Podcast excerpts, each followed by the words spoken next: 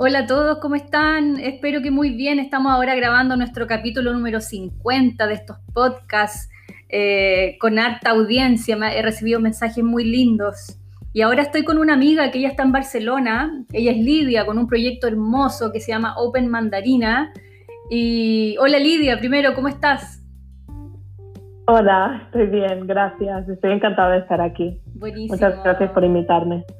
Bueno, Open Mandarina es un espacio inclusivo y abierto a todo tipo de relaciones, donde tú vas hablando sobre intimidad, libertad y autenticidad, eh, principalmente sobre eh, relaciones, digamos, eh, abiertas. Cuéntame primero el nombre, que lo encuentro hermoso, Open Mandarina.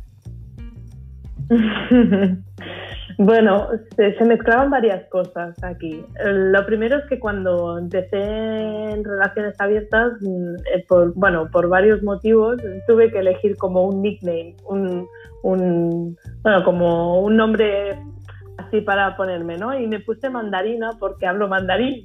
Ah, Yo aprendí chino mandarín. Sí, sí. Y entonces me parecía gracioso, pero luego cuando pensé en un nombre para un proyecto, aparte de que ya me había identificado con la idea de mandarina, luego, luego pensé, es que mandarina me encaja, porque al final es como que siempre hemos hablado de si hay una naranja entera, si hay una media naranja, si hay un ¿no? Como el concepto todo giraba alrededor de la naranja y digo, vamos a cambiar el concepto, vamos a ofrecer una idea distinta que es de una mandarina, que, que se puede dividir sin romperse, ¿no? Parece que una naranja le cuesta más dividirse de esa manera, ¿no? Y, y, una, y una mandarina es, más completa, ¿no? No sé, me parecía, me parecía bonito. Y a la vez, pues puede estar entera, puede separarse, puede volver a, bueno, no lo sé, me parecía una metáfora bonita. Bueno, hablemos sobre, sobre poliamor, eh, Lidia. Eh, yo quiero que, los que están escuchando estos podcasts abran la cabeza, abran el corazón y en el fondo estamos ahora en un minuto muy álgido en términos de la humanidad, no estamos viviendo minutos de transformación definitivamente. Y creo que también esas transformaciones llegan desde, desde dentro, desde lo que somos y se van a eh, transferir a lo que también construimos como relaciones. Y desde ahí también te quise invitar a esta conversación porque siento de que de, tanto odio que también, tanta polaridad que vemos afuera, siento que también por otro lado hay unas corrientes que tienen que ver con el poliamor y en el fondo también expandir esas relaciones eh, a nuestro entorno. Eh, yo tengo unas reflexiones que, vengo escribiendo hace un rato y hay unas que tienen que ver con que el orden social eh, nos trató de instaurar y decir lo que era bueno y lo que era malo. Y en eso las relaciones humanas obedecen a unas respuestas que, tienen que ver con, la institucionalización del compromiso, este compromiso irrenunciable como es la monogamia a través del matrimonio. Eh, háblame un poco de eso, Lidia. Eh, ¿Cómo nace este concepto de poliamor para ti? ¿Qué es lo que ves en esto? Bueno, por un lado, pues claro, mi propia experiencia, ¿no? Al final es desde donde, desde donde puedo hablar yo. Y mi sensación constante era esta, esta idea de que algo pasa, algo pasa, como que no se habla de, de todo lo que está pasando más allá de esta monogamia perfecta, de este, desde, este amor romántico, ¿no? Que parece que vas a encontrar esta media naranja y todo va a funcionar. Y yo lo que me di cuenta de entrada fue fijarme en la, en la, en la generación previa, mm. la generación de mis padres, ¿no? Y me daba cuenta de que todos mis amigos y mi generación, yo, yo tengo, yo ahora de 30 años, ¿vale? Mm. Eh, la generación de mis padres y, y, cómo vi a mis compañeros, yo lo comentaba y digo, mm, es que al final todos nuestros padres o se pelean o hay muchos divorcios. Realmente eran contadas las relaciones que seguían juntas, pero por, por amor, por, porque había realmente una conexión que se mantenía, una sinceridad entre ellos, una complicidad. Y yo pensaba, pero es que entonces, ¿hacia dónde vamos? Y creo que mi generación ha visto esto y ha crecido ya no creyendo en, todo este amor romántico. Es como que de alguna forma seguíamos creyendo y pensando, bueno, yo me estoy enamorando, pues voy a apostar a muerte, ¿no? Y, entonces nos enamorábamos, pero luego ya no funcionaba y, ya sabían nosotros la sensación de, bueno, claro, pues voy a terminar como voy a terminar, ¿no?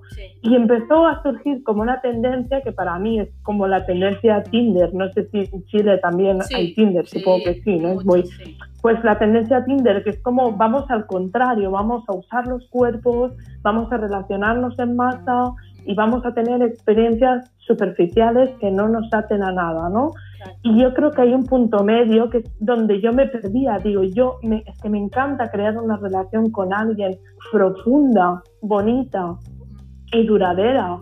Y yo me sentía bien en eso. De hecho, mi antigua relación monógama, la, la última que tuve antes de descubrir todo esto, duró seis años y eran seis años que yo terminé felizmente. Lo que pasó es que descubrí que había una forma de ser más honesta conmigo misma y era, puedo tener una relación sólida, bonita, de compromiso y transparente y igualmente puedo vivir, puedo dejarme vivir experiencias, puedo, puedo, esta sensación de que dices, sale y, un día te pasa alguna cosa, ¿no? Y, te dejas fluir porque no tienes el bloqueo ahí que te dice, no, esto no puede pasar. Y ya tienes a la vez Claro, para mí lo bonito era eso, era la transparencia de que podías tener una persona a tu lado que compartía contigo tus experiencias, no se ocultaba nada y esto para mí fue precioso, fue precioso.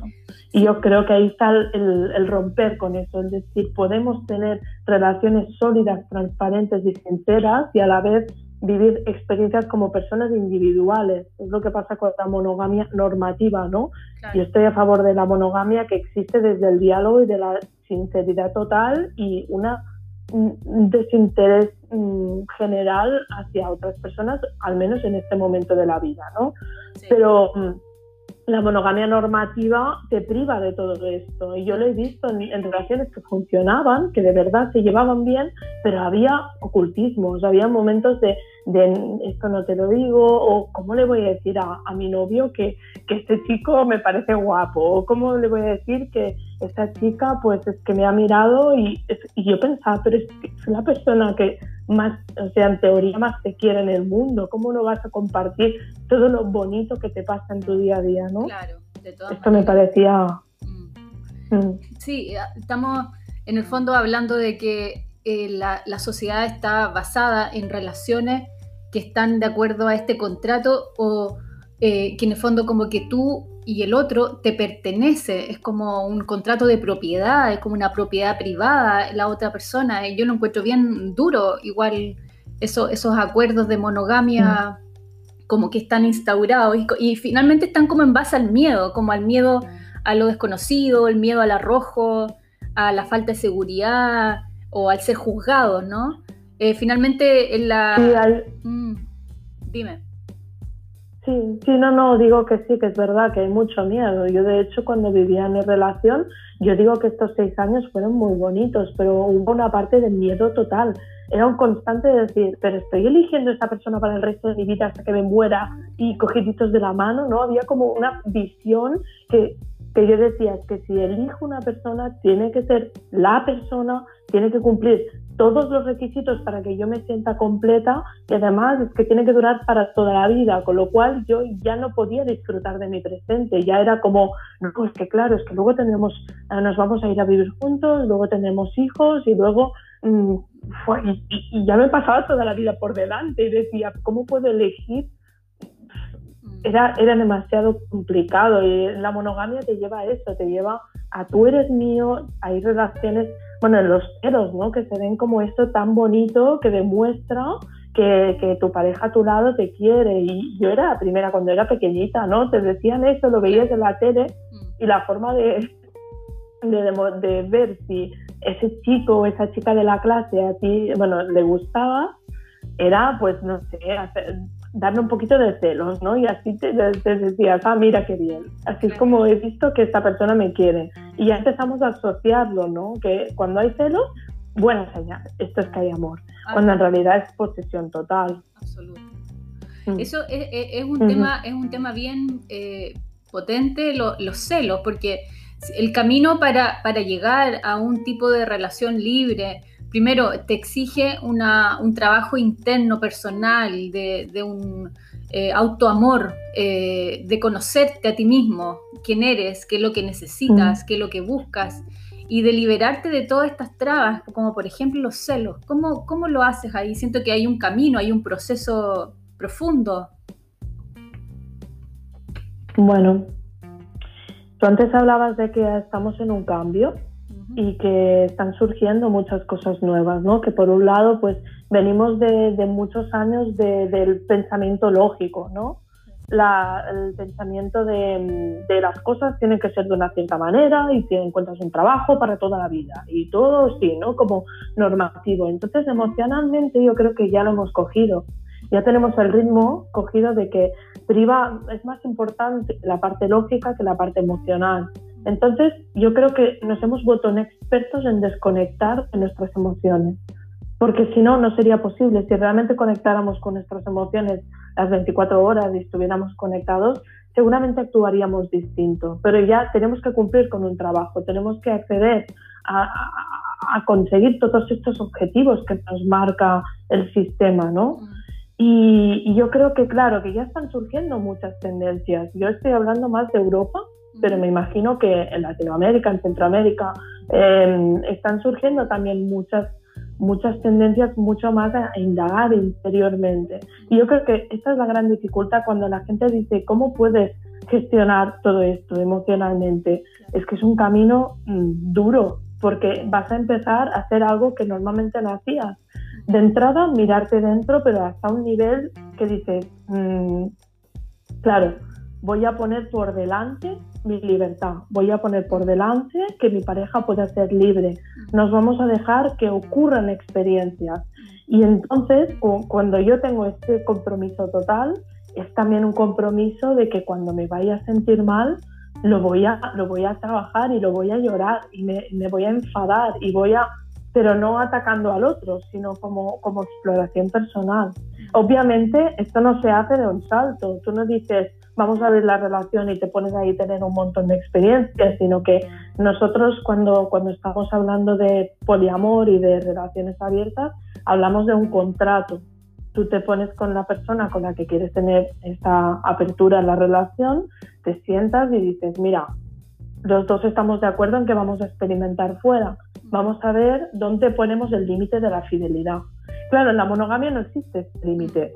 Es curioso porque, porque incluso dentro de la monogamia, que todos entendemos que es exclusividad sexual y emocional, eh, incluso en eso hay pequeños matices que son los que provocan los celos, muchas veces, ¿no? Que son, yo qué sé, has mirado al otro y dices, pero sí, le he mirado, pero no hay ni amor, no hay ni me, ni, ni me ni le he besado, ¿no?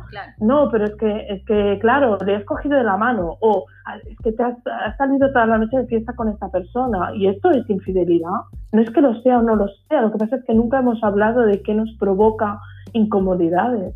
Mm. Entonces, en, en, poliamor se pone esto sobre la mesa y al principio puede ser simplemente, pues mira, vamos a salir un día o si algún día te pasa que conoces a alguien, pues me lo vas a contar y a ver cómo me siento, sin que hayas hecho nada, ¿no? Entonces ponemos en el contrato a dónde vamos a, empezar a mirarnos y a experimentar. Y entonces este es tu espacio de seguridad, no se hace lo loco, que es lo que hace algunas parejas y entonces corre el rumor de que una relación abierta no puede funcionar, pero mi experiencia es que al final vas cogiendo también un ritmo, un saber hablar, un saber comunicarte y, las experiencias pasan a ser agradables. Es lo que a veces choca, ¿no? Pero es que yo siento y he llegado a sentir amor y felicidad de ver a mi pareja con otra persona. Mm, realmente. No es algo que simplemente tolerarlo, sino que te das cuenta de que al formar parte de una experiencia tan gratificante para, para esta persona, tú te sientes feliz de formar parte de esto. Es que es, muy bonito. Es un trabajo, pero es bonito. Sí. Mm, es generosidad pura. Lidia, ¿y cuáles han sido? Dime, dime, por favor, dime. No te quiero interrumpir. No, no, no. digo, digo, sí, sí, es generosidad y también es un trabajo para ti, porque al final todo lo que das al otro de libertad te la estás dando también a ti. Bueno, en tu camino, claro, aquí surge la culpa, surgen inseguridades, a mí me escribe gente que dice que mi pareja me deja hacer mm, lo que yo quiera, pero es que siento una culpa enorme. Así que esto nos, va, nos sale igual, nos sale, nos sale. Y todo está permitido. La idea no es que no sientas nada, sino que, sino que poco a poco te permitas sentirlo e ir comunicando lo que puedas a tu pareja, claro. Mm. Mm. Está buenísimo. Yo siento que como seres humanos vinimos a este mundo a evolucionar en torno a las relaciones humanas y este es uno de los temas muy potentes porque está, nos toca el amor, nos toca la emoción, las relaciones de pareja. ¿Cuáles son los desafíos más difíciles que has sentido tú en tu camino en, esta búsqueda de la libertad? Pues para mí lo más difícil fue que, claro, en la monogamia normativa, en lo que te han dicho toda la vida, hay como unas normas que, parecen muy claras, ¿no? entonces tienes como una sensación de que vas por el buen camino y que todo está bien. Entonces, ¿qué pasa? Cuando yo empecé a salir de, mi, relación cerrada y, bueno, corté, ¿no? Porque no, no hubo acuerdo, entonces yo, claro, empecé a experimentar, pero no sé, estaba como, bueno, pues experimento, pues yo creo que me interesa eso, yo creo que, creo que tal, o voy a conocer a esta persona. Y te dejas llevar, pero claro, la libertad es a la vez terrorífica y, preciosa, ¿no? Pero, pero es, un, es, una responsabilidad muy grande. Cuando empiezas a experimentar lo que realmente quieres, y además no hay un patrón de nadie que te vaya diciendo esto está bien o esto está mal, mm. entonces ahí para mí es la gran dificultad, que yo he caído en trampas, pues por ejemplo, de, de, de temas de, machismo, ¿no? Por ejemplo, el machismo que hay en mí misma, es decir, ah, claro, pues como yo quiero experimentar con otras personas, eso significa que soy súper sexual, ¿no? Y ya me pongo esta etiqueta y, empecé a experimentar y luego me di cuenta de que no es esto lo que yo deseaba, que yo no deseaba millones de experiencias sexuales, que yo, no sé, simplemente quería dejarme fluir con las cosas. Entonces, claro, fue, han sido aprendizajes fuertes para mí. Mm. Y, mi mayor dificultad ha sido esta, el, darme cuenta qué quiero, qué no quiero, hasta qué punto, eh, saber decir sí, saber decir no son muchas experiencias que, hasta ahora me, eran bloqueadas porque yo quería ser fiel a mi pareja, ¿no? En monogamia. Y claro, simplemente no lo experimentaba. Yo quería experimentarlo. Es como pasar de la zona segura a salir de la zona de confort totalmente, porque claro, te salen muchas preguntas y te las resuelves tú. Claro. ¿Tú sientes, mm. Lidia, que el ser humano en esencia es eh, polígamo? O es monógamo? ¿Hay, ¿Podríamos decir en términos como, como esta raza? Yo creo que tendemos a, la, bueno, al, poliamor, a, las relaciones múltiples, yo creo. Porque, más que nada, porque creo que muchos, muchos, muchos, muchos hemos tenido estas experiencias de, de que nos gustara un poco a alguien o de que, o de que nos, bueno, nos apeteciera estar con alguien a nivel sexual y, simplemente lo hemos reprimido. Entonces me pregunto cuántas de estas experiencias, si no hubieran sido reprimidas, hubieran llevado a las personas a vivir mayormente en poliamor. Yo lo veo más como un estado. Es posible que yo haya pasado, incluso ahora que ya esté relación abierta, pues momentos o meses en los que, por el motivo que sea, pues no me ha apetecido estar con nadie más. He tenido solo la relación. Esto me hace monógama es como que un al final todos son etiquetas, pero yo creo que en general sí que tendemos a tener más de una relación. Mm. Mm. Bueno, ahora lo que lo que prima es la es la monogamia en cadena, esto está claro. es el rompo, empiezo, rompo, empiezo. y, mantenemos la monogamia hasta que nos gusta otra persona y en vez de aceptarlo y intentar con, vivir con dos relaciones o ah, buscar la transparencia, pues, ah, no, no, pues entonces es que la otra ya no funciona y cortamos y empezamos. Claro. ¿Y qué mm. opinas de eso? Bueno, opino que que lleva un poco a, bueno, a mí, a mí me suena un poco a buscar el amor romántico otra vez. Y esta sensación de que, de que si aparece otra persona ya no me funciona la anterior. Mm. Y otra, bueno, y también vivir en este blanco negro. Eh, a mí siempre, siempre me, chocaba un montón eh, cuando he cortado con mis exparejas que, que, se vivía todo como blanco negro. Eh, tú empezabas a cortar con esa persona por el motivo que fuera hacía una hora te amaba y luego te odiaba. Y dices, ¿cómo puede pasar eso? ¿Cómo puede pasar a ser blanco o negro? Es imposible, no me cabía en la cabeza. Entonces, mm, esta, esta bipolaridad, ¿no? De pasar del blanco a negro, a, mí me, da que, entonces, ¿qué estamos haciendo? ¿Es realmente amor? ¿O es consumo? ¿Es, es mm, ya no me sirve? Eh, sí, entonces, claro, yo como vivo ahora, las, las uh, romper una relación es de una forma mucho más fluida, tranquila. Al no haber posesión, mm. tú puedes decir, mira, ahora mismo esto ya no me está funcionando en este sentido.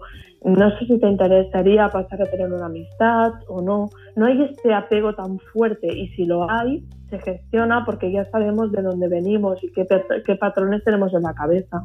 Y es el amor romántico. Y el amor romántico lleva a la bipolaridad, al odio o al amor. Y el amor pues me hace dudar de si es realmente amor o es como comprarte un móvil y cuando se te pasa mm. el subidón te compras otro, ¿no? Sí. Mm. Eh, Lidia, eh, yo como que conecto con, que somos, eh, estamos vivos, estamos vivos y estamos llenos de posibilidades, de experiencias, pero siento que también es un regalo poder conectar con ese otro que opina igual que tú que hacen esta sincronía de poder, digamos, llegar a este contrato de ser libre. Eso es un regalo que también la vida te da, no siempre todos pueden tener esa, esa suerte de que además justo ese es tu partner y, y con el que cual puedes, digamos, encontrar eh, esa complicidad de poder ser tú. Sí, por supuesto. Es complicado, es complicado y de hecho hay gente que me escribe y dice, ¿cómo conozco a gente que, siga esto? ¿no? Porque es que estoy aquí sola y me encantaría tener una experiencia con alguien así y ahora, ahora mismo las conexiones son básicamente, y yo, yo te diría que o, o en círculo, que entras en un círculo de gente que esté en esto, o por internet poniéndolo súper claro o no sé.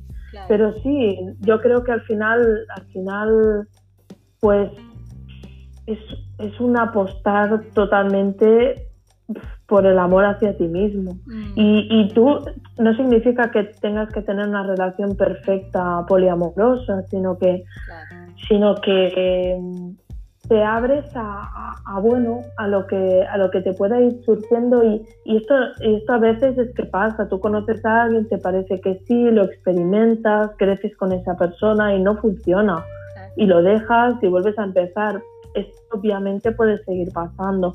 De hecho yo siempre lo digo yo presenté a, Luis que es mi es mm, uno de mis vínculos, pero es mi vínculo principal porque es la persona con la que he elegido mm, convivir. Y, el, y nos gusta la convivencia conjunta, pero, pero claro, mm, nos, ha, nos ha funcionado mucho, nos ha funcionado mucho. Y, yo cuando lo digo, digo en las redes, digo, mira, hay em, Luis, ¿no? Hay esta persona que está a mi lado ahora mismo, con él funciona, pero los dos sabemos que no estamos aspirando a que sea una relación que dure para toda la vida. Estamos juntos ahora mismo y funciona. Pero claro, una de las cosas que me planteo es que, es que claro, eh, todos son cambios ahora. Antes había un concepto de estabilidad más claro, al menos aquí en Europa, ¿no? Mm. No sé cómo se vivía en, hace años, pero crecíamos con la idea de que voy a encontrar un trabajo estable, voy a tener una familia estable, voy a tener unos hijos, voy a tener una hipoteca, voy a tener, todas estas cosas se están derrumbando. Y ya no, el concepto de estabilidad ya ni lo conozco yo. yo. con 30 años ya he pasado las dos crisis, la del 2009 y esta que va a venir ahora. Entonces llega un punto que ya no conozco ese concepto de estabilidad y, y, es bonito y es mm, complicado a la vez. Entonces... yo esperar que una relación me dure para siempre, de la misma forma que la tengo ahora, no.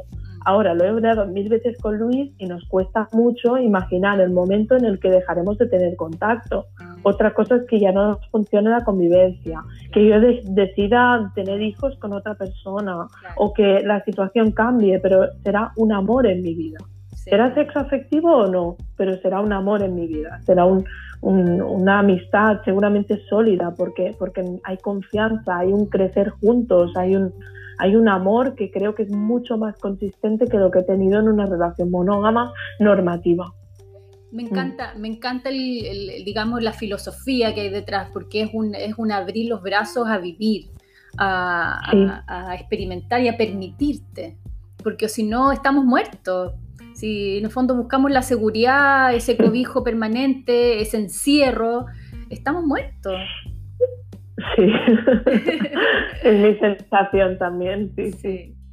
Claro, es que mm, es el dejarte vivir las experiencias, dejarte vivir, dejarte vivir. ¿Cuántas experiencias estamos bloqueando por miedos?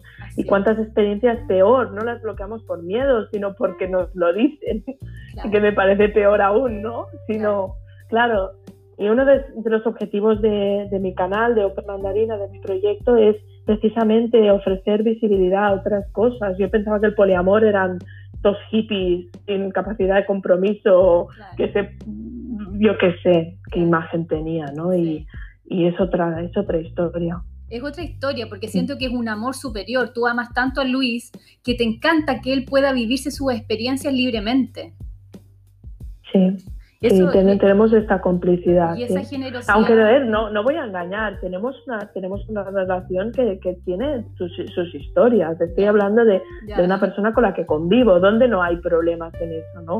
Entonces, claro que tenemos eh, problemas de la convivencia, de decir, bueno, a ver quién hace más tareas en casa, eh, o cosas que no nos ponemos de acuerdo. Hay formas de ver la vida que tenemos distintas en otros aspectos. Es decir, aquí no vamos a formar otra, otra pareja perfecta, ideal, y sabemos los dos que no es eso, ¿no?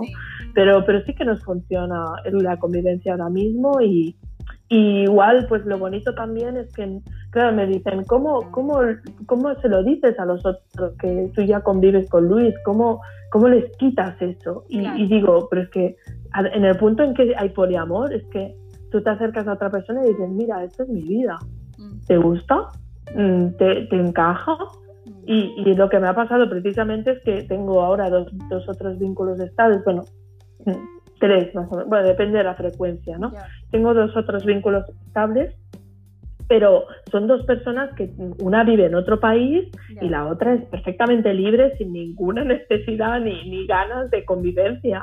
Y lo tenemos clarísimo y no pasa nada. Esto es lo bonito, que no hay un camino marcado, no tienes que vivir con alguien para que sea tu pareja, no tienes que tener hijos, no tienes que... Lo haces como os va bien a los dos y eso es muy inclusivo. Puedes incluir a alguien que simplemente le apetece pues que vayáis al cine juntos. Claro. Qué lindo. ¿Sabes? Lidia, cuéntame, ¿qué es swinger?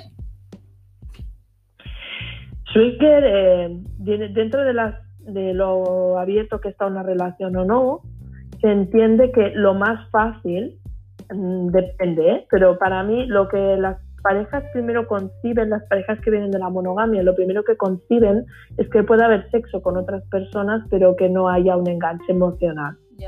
Entonces, eh, swinger es algo que ya existe desde hace mucho tiempo, pero ahora hay más clubs, hay más sitios de intercambio. Swinger se refiere al intercambio de pareja. Yo voy con mi pareja a un sitio y encontramos a otra pareja que nos gusta a los dos y intercambiamos o hacemos un cuarteto. Bueno, estamos en la cama los cuatro, ¿no? Eh, tenemos esta experiencia sexual y luego nos vamos. Los swingers también se, bueno, puede ser con solo una, otra persona, pero es como una pareja que en esencia hay un punto de monogamia porque, porque son ellos el núcleo, eh, que van juntos todo el rato y hay un, un concepto de eres mi pareja igualmente, pero hay un punto de experimentar. Incluso hay parejas swinger que pueden quedar por separado con otras personas, pero siempre hay, un, hay como unas bases sobre la mesa para procurar que no surja amor. Depende de la pareja, puede ser, por ejemplo, pues tú, puedes quedar con alguien sexualmente, pero no habrá, mm, eh, no, no, se podrá repetir, por ejemplo. O vas a tener esta experiencia con esta persona, pero no te vas a quedar a dormir. Ah. No lo sé, cada pareja tiene como sus, sus espacios, su acuerdo y, y sus, y bueno, esto, su, su, acuerdo para experimentar en eso. El swinger entonces es, es eso, es eh, el intercambio sexual con otras personas, el permiso para tener sexo con otros, pero sin, eh, eh, sin abrirnos a la posibilidad de enamorarnos. Lidia, para la gente que está escuchando, yo siento que uno de los grandes problemas o trabas al tener una relación libre son los celos. ¿Qué consejos darías así como bien simple? a, esas personas que, que lidian internamente con los celos? Bueno, lo primero, mm, los celos es una palabra que primero quitar la legitimidad que tiene, ¿no? Porque celos lo asociamos incluso a cosas bonitas, como ya he dicho antes. Y entonces parece esa cosa incontrolable que sentimos cuando tenemos una pareja y que ya no te deja experimentar nada. Entonces, lo primero que hacemos cuando sentimos celos es cortar la experiencia de la otra persona mm. y decirle, tú no puedes hacer eso porque eso me duele. Y ya está y lo cortamos, ¿no? Entonces, cuando la idea no es esa y, en poliamor se ha, empezado a buscar el qué son los celos, mm. al final es una palabra que engloba un montón de emociones. Mm. Y hay un concepto que si lo quieren buscar en internet es muy interesante, mm. que, que, es, que es el pulpo de los celos de Mijalko, ¿no? Es un dibujo de un pulpo con las ocho patas y cada pata expresa una emoción, como por ejemplo em, la, inseguridad, la equidad, eh, la, a ver que me acuerde, la, necesidad de ser especial. Entonces tú, tú te miras estas patas y lo primero muy interesante es reconocer cuál es la tuya. Yo, por ejemplo, cuando vi el pulpo, reconocí que cuando siento celos, lo que me pasa normalmente es eh, que estoy notando que no soy especial. Mm. ¿Qué significa no ser especial? Para cada persona será una cosa distinta, porque seguramente para mí no ser especial es cuando, yo qué sé, cuando no me priorizan en según qué cosas, mm. ¿no? Entonces, claro, cuando tú ya tienes identificada tu pata, entiendes que ser especial seguramente no tiene nada que ver con la experiencia que está pasando ahora, sino con cosas que ya llevas encima. Sí. ¿Cómo se trata entonces el, la, Mira, una experiencia, contaré. Eh, a mí lo que me está pasando ahora, un proceso que tengo, porque esto, bueno, porque vamos teniendo procesos, ¿no? Es que en cuarentena pues había una persona, uno de mis vínculos, que había desaparecido durante un mes, que no supe nada de él, ¿no? Entonces, em, claro, yo, mi pata, que es la de ser especial, se vio, bueno, me, me, me, puse un poco nerviosa porque dije, oh, tiene otras relaciones, seguro que con ellas está escribiendo todo el rato y a mí me ignora, ¿no? Y ese punto de decir, de decir, ¿y qué hago? Pues lo primero, darme cuenta que estoy poniendo en otra persona em, mi felicidad. Es decir, hasta que una cosa externa, hasta que una persona externa no me dé esta validación en la que yo me sienta especial, yo no voy a ser feliz. Y esto es muy peligroso. Es muy peligroso porque, porque te sientes totalmente impotente, mm. pones uh, todo tu amor propio en, el otro y si no gestionas los celos, si, si tú validas que estos celos te dan legitimidad para ir a esta persona y decirle, oye, ¿de qué vas? Eh, tú lo que deberías hacer ¿vale? Porque vamos con él. Deberías hacer es mandarme mensajes cada día. ¿Cómo te atreves a no mandarme cada día un mensaje de buenos días? Y además no me dices lo especial que soy cada, cada semana. ¿no? Entonces, claro, cuando, cuando estamos en situación de celos, yo, digo, yo me doy cuenta de que me estoy sintiendo fatal ahora mismo, me doy cuenta de que al mismo, o sea, en el mismo momento en el que estoy pidiendo al otro que, que, que me dé este ser especial no me lo estoy dando a mí. Porque yo me puse, me senté, lo lloré, mm, me enfadé sin comunicarlo al otro de momento, ¿eh? Era gestión mía. Sí, total. Y entonces dije, vale, ¿en qué punto yo no me estoy dando esto? Mm. Yo no me estoy dando el, quiero ser especial o, o, mm. soy importante, ¿no? Sí. Y me di cuenta de que yo generalmente estos últimos días no me estaba priorizando para nada. Incluso me di cuenta de que no me priorizo en general, ¿no? Y, y, me pasa en el día a día, puede ser una cosa sencilla, como, como tengo que hacer, mm, tengo que lavar los platos o, me voy a relajar porque estoy muy estresada. Y digo, no, no, no, voy a fregar los platos. Y en ese momento no me estoy priorizando es algo que, ya lo llevas en ti y estás esperando que te lo den los demás cuando tú no te lo das a ti mismo o a ti misma. Y esto es el gran dolor, que no te lo estás dando a ti. Mm. Cuando yo ya empiezo a darme cuenta de esto y lo, y, lo incorporo en mi día a día, entonces cuando yo ya estoy tranquila y ya me estoy dando lo que yo quiero, ya no necesito tanto al otro. Y se nota porque tu energía se focaliza en ti y ya no dependes de algo externo y te empoderas. Y luego yo puedo ir a esta persona igualmente y decirle, mira, me he dado cuenta de que apreciaría un montón que si pasa un mes, al menos una vez me escribas un mensaje. Esta es mi forma, ¿eh? A lo mejor alguien necesita un mensaje a la semana. Luego a la otra persona le damos la libertad de que diga, mira, lo siento, pero no quiero estar en una relación así, porque a mí no, no me, yo no quiero tener que mandar un mensaje cada mes. Y tú le puedes decir, ok, no pasa nada.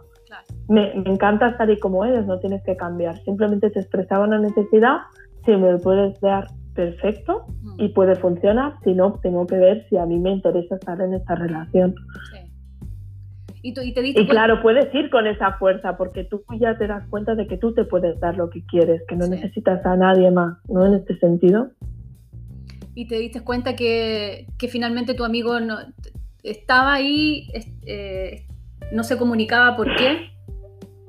Bueno, lo que me pasó es que mientras yo lo gestionaba, tres días más tarde me escribió y dijo, wow, es que he estado tan liado sea, he estado trabajando de 8 de la mañana a 8 de la noche, no he tenido tiempo para hacer mi vida social. No se estaba disculpando, ¿eh?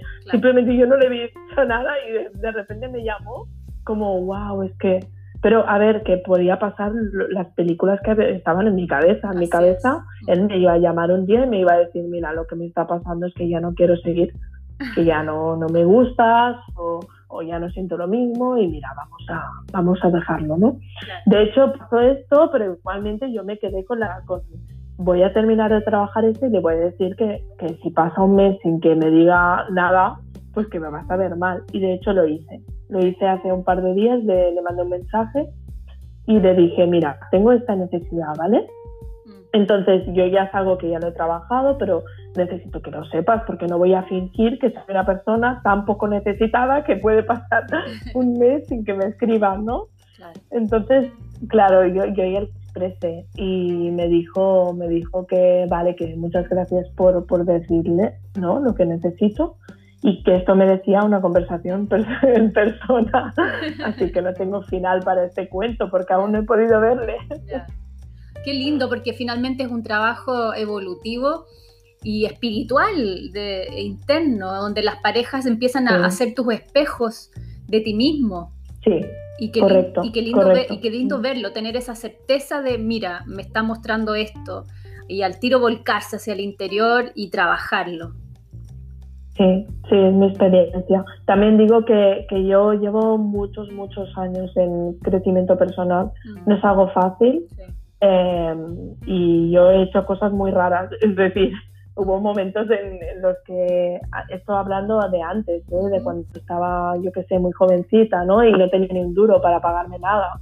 O sea, yo momentos de, de sentarme a meditar y, yo qué sé, me decían que me, cerrara los ojos, conectara con cómo me sentía y de repente ponerme a llorar y no sabía ni por qué lloraba, pero es decir, que hay un punto de, exploración, hay un punto de que no sabes qué estás haciendo, pero mm, mi, mi, consejo es que conectes con lo que te apetezca ahora mismo, pero que conectes. Mm. que si estás en un momento en que mm, yo que sé te gustaría pues trabajar la timidez pues y te apetece te ves en una en una cosa así de terapia de, teatro o algo así pues lánzate a eso si te ves que estás bloqueada sexualmente y te apetece tantra tantra pero que sean cosas que te lleven un poco más adentro y poco, a poco, poco a poco te vas conociendo mm. Lidia, ¿y cómo, digamos, como última pregunta, no te quiero quitar más tiempo, estamos con una diferencia horaria estoy Bien, estoy bien, estoy eh, bien. Como última pregunta, ¿cómo visualizas, a pesar de que yo sé que tú vives muy en el presente, pero cuando tengas, digamos, hijos, ¿cómo se visualiza una, una digamos, una poligamia, un poliamor eh, con hijos? Mm, es un tema, es un tema que surge un montón y de hecho lo he hablado con personas que también están en las redes de poliamor, de, este tema, ¿no? Y, surge mucho y nos sabe mal, porque claro, todo lo que pueda decir ahora no lo hablo desde la experiencia, ¿no?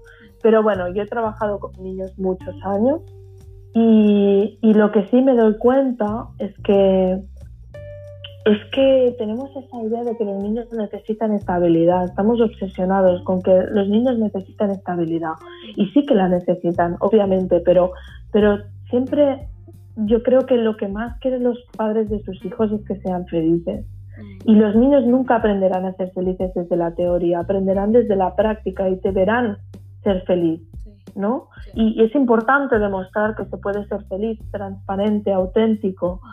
Y, y, a la vez priorizarles, porque claro, los niños necesitan que les priorices, no puedes vivir una vida en poliamor mm, loco, em, de, irte de vacaciones y dejar al niño con... bueno, no lo sé, no es mi, no es mi concepto de, paternidad, ¿no? ni de maternidad. Pero, pero claro, cuando me planteo el tema de los hijos, sé que es un proyecto que si lo, lo voy a empezar, mm. va a ser una prioridad en mi vida va a ser una prioridad. Esto no significa que tenga que renunciar a cómo vivo las relaciones románticas, mm. pero significa que tendré que tomar decisiones. Y una de las más importantes, por ejemplo, es cómo, cómo le transmito a mi, bueno, cómo soy sincera con mi, con mi hijo, con mi hija, mm. sin que le pueda afectar en su colegio, por ejemplo. Estamos hablando de que esto no está aceptado aún. Entonces, se puede transmitir esto. Y de hecho hay, hay incluso testimonios de, niños que han crecido en comunidades de, de, poliamor, que sus padres son poliamorosos y que, y que de hecho hay experiencias súper positivas de tener no solo una persona que se preocupa por ellos, sino cuatro o cinco personas, porque al final eh, es una comunidad, se vive desde el, desde lo nos ayudamos y todo es amor, ¿no? No todo es amor en el sentido super hippie, sino, sino que se intenta, se busca este amor y, este, y este estoy aquí para ti. Mm. Entonces, eh, cuando me planteo a largo plazo mm, el tema de la familia, me planteo que si algún día tomo la decisión, voy a elegir una persona que se comprometa conmigo en este proyecto. Mm. Em, yo lo, yo lo, elegiría así. Obviamente, si, si, puede ser una persona con la que además pues, podemos tener amor, pues genial, pero yo pienso que en el tema de los hijos mm, el amor no es suficiente, sino que mm, lo que procuraría es que fuera una persona que deseara tanto como yo eh, el, ser padre o ser madre. Hasta el punto en el que sé que si algún día falla el amor, habrá un, acuerdo, habrá un, todo por, por ese niño o esa niña, ¿no? Porque, porque los dos elegimos ser padres, más allá de, bueno, de la relación que podamos tener mutuamente. Es que ahora lo que se hace un poco, la sensación que tengo a veces es que es en plan, estamos enamorados, pues vamos a, como tú eres mi pareja, pues tengo que tener hijos contigo y a lo mejor no. Se va desde, primero desde el tú y yo estamos juntos, pues vamos a crear este proyecto, ¿no? Y, yo pienso que es a lo mejor más importante priorizar el hecho de que vamos a crear una personita que va a requerir de nuestros cuidados durante mucho tiempo. Mm. Precioso. Y bueno, y claro, todo es importante también hacer que comentabas esto de cómo planteas yo vivo desde el presente, obviamente, pero esto no me quita que yo no tenga proyectos y, y, claro, quieras o no, al menos a, medio plazo. Claro, cuando pienso en a largo plazo, lo único que se me ocurre son cosas que ya no existen, como las hipotecas para toda la vida. Bueno, sí que existen, pero yo no lo, no lo concibo. O sea, entonces, mm, claro, yo pienso que ya al medio plazo sí que se puede pensar y yo, yo lo hago. No significa que luego no se me pueda girar todo, obviamente, pero de alguna forma tienes que planificarte la vida. Yo he tenido que pagar un alquiler y me he comprometido en un contrato de, tres años. Entonces vas haciendo, obviamente. Mm. Bueno, la ventaja es que las generaciones eh, de niños ahora eh, están con una mente mucho más abierta, están en exploración y están eh, aceptando, digamos, eh, el presente y lo que se viene en términos de relaciones. Yo lo, converso con mi hija que tiene 17 y hablamos justamente del poliamor y todo y me dice, mamá, siento que hay que ser demasiado evolucionado para algo así. Eh, mm. eh, y claro, y así es. Y yo creo y te agradezco que estés colocando estos temas en, la palestra, con estos vídeos en tu canal en YouTube, que los sigan, Open Mandarina, están muy buenos, eh, tienes un, carisma muy lindo para poder explicar algo tan complejo. Así que te agradezco este podcast, Lidia. Muchas gracias a ti por dejarme participar y me ha encantado. Estoy encantada de poder, de poder decir más, ¿no? Que al final es importante que llegue, que llegue el mensaje y, y ofrezca opciones a personas que igual ya lo tienen ahí, quieren empezar y no, y no, no, saben que eso existe, como me pasó a mí, ¿no? Que al final hace tres años que yo sé que existe eso, tres años y medio. Si lo hubiera salido antes, se hubiera empezado antes, pero, pero sí. Sí, ¿Mm? yo lo veo como parte del futuro consciente que quiero que, que, que ocurra. Así que hay que poner estas conversaciones y bueno, y muchas gracias y estamos en contacto y algún día nos veremos las caras allá en Barcelona porque quiero ir. Sí, espero que sí, me haría mucha ilusión. Muchas gracias. Un abrazo, gracias. Un abrazo, adiós.